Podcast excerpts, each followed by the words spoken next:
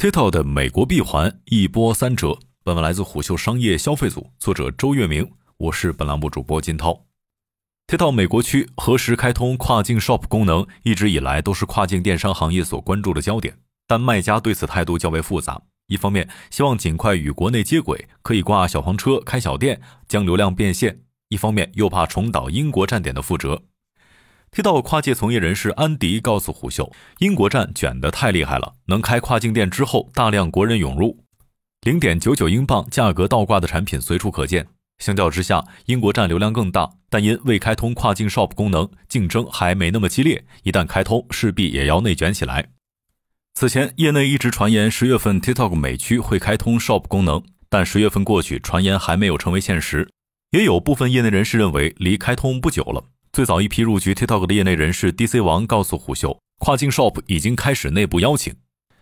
进入十月份以来，TikTok 在美区的其他动作并不少，不仅开始加码在美国的物流建设，还被传出将与位于洛杉矶的美国直播公司 Talk Shop Live 建立合作关系，通过外包其业务在北美推出直播购物平台。熟悉美区 TikTok 策略的跨境从业人士告诉虎嗅，今年 TikTok 美区基本不会开通小黄车了，跨境融合店仍是主流。预计跨境融合店的模式还会持续到二零二四年之后，会大量开放英美融合车。所谓英美融合车，是指通过 Shopify 做一个独立站，然后通过插件与 TikTok 绑定之后，英美的用户就都可以看到视频里的购物车和主页橱窗。但开通英美融合车有一定的门槛，不仅需要成为英国跨境闭环商家满三十天，还要在过去三十天直播间美区的流量占比要达到百分之十五。此外，商家的 Shopify 商店地址还要在美国，且注册时间满三个月。安迪说，TikTok 美区一直没有开通小黄车和跨境 Shop，受美国政策环境影响较大。一直以来，TikTok 的所谓信息安全问题被美国人高度关注。知情人士曾向虎嗅透露，在公司内部，TikTok 培训员工如何回答广告商关于其数据实践的问题时，要告诉他们，TikTok 数据存储在新加坡和美国，而不是中国。政策问题也导致 TikTok 无法把完整的交易数据留在自己的平台上，支付环节还必须跳转到第三方，这也对 TikTok 在美区的发展造成阻碍。在此环境之下，本土店和跨境融合店仍会是 TikTok 美区的主流，且 TikTok 官方对于店铺是否真的在海外侦测越来越严。如此来看，TikTok 若想在美区实现电商闭环，还有很多的路要走，这其中就包括物流。多位 TikTok 从业人士在与虎嗅交流时，都曾提到 TikTok 物流的各种槽点。TikTok 官方物流并不是其自有，基本都是与第三方合作的，这也导致不少不可控的情况出现。许多卖家都曾有过丢件、售后困难等经历。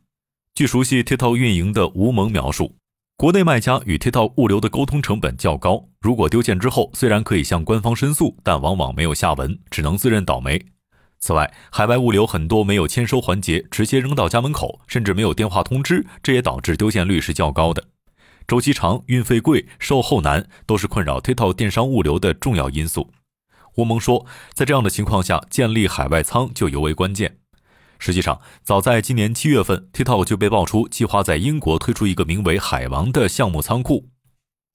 而近日其在美国也开始加大物流领域的布局。据外媒报道。TikTok 正计划雇佣十多名美国员工在物流领域工作，这些位于西雅图和洛杉矶的新职位将协助美国 TikTok 电子商务物流履约的业务发展。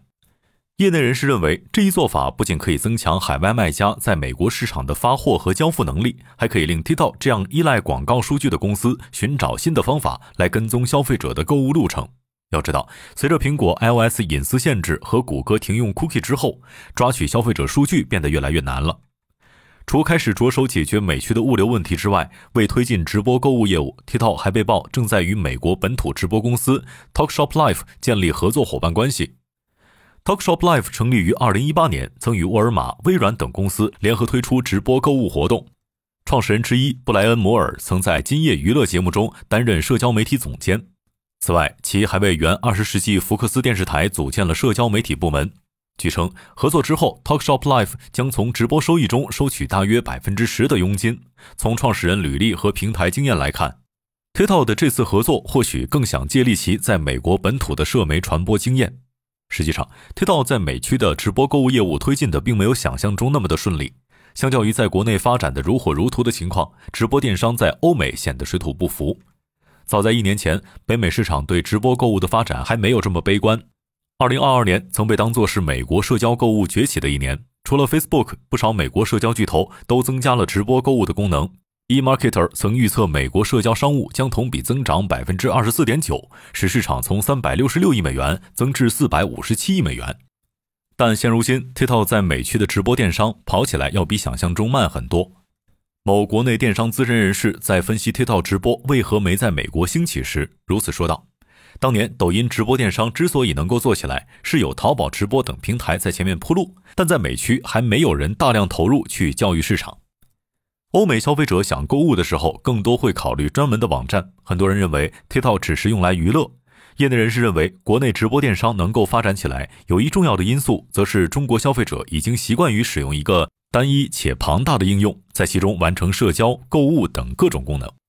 安迪说：“或许借助美国本土的直播公司，会更了解当地消费者的直播购物习惯。”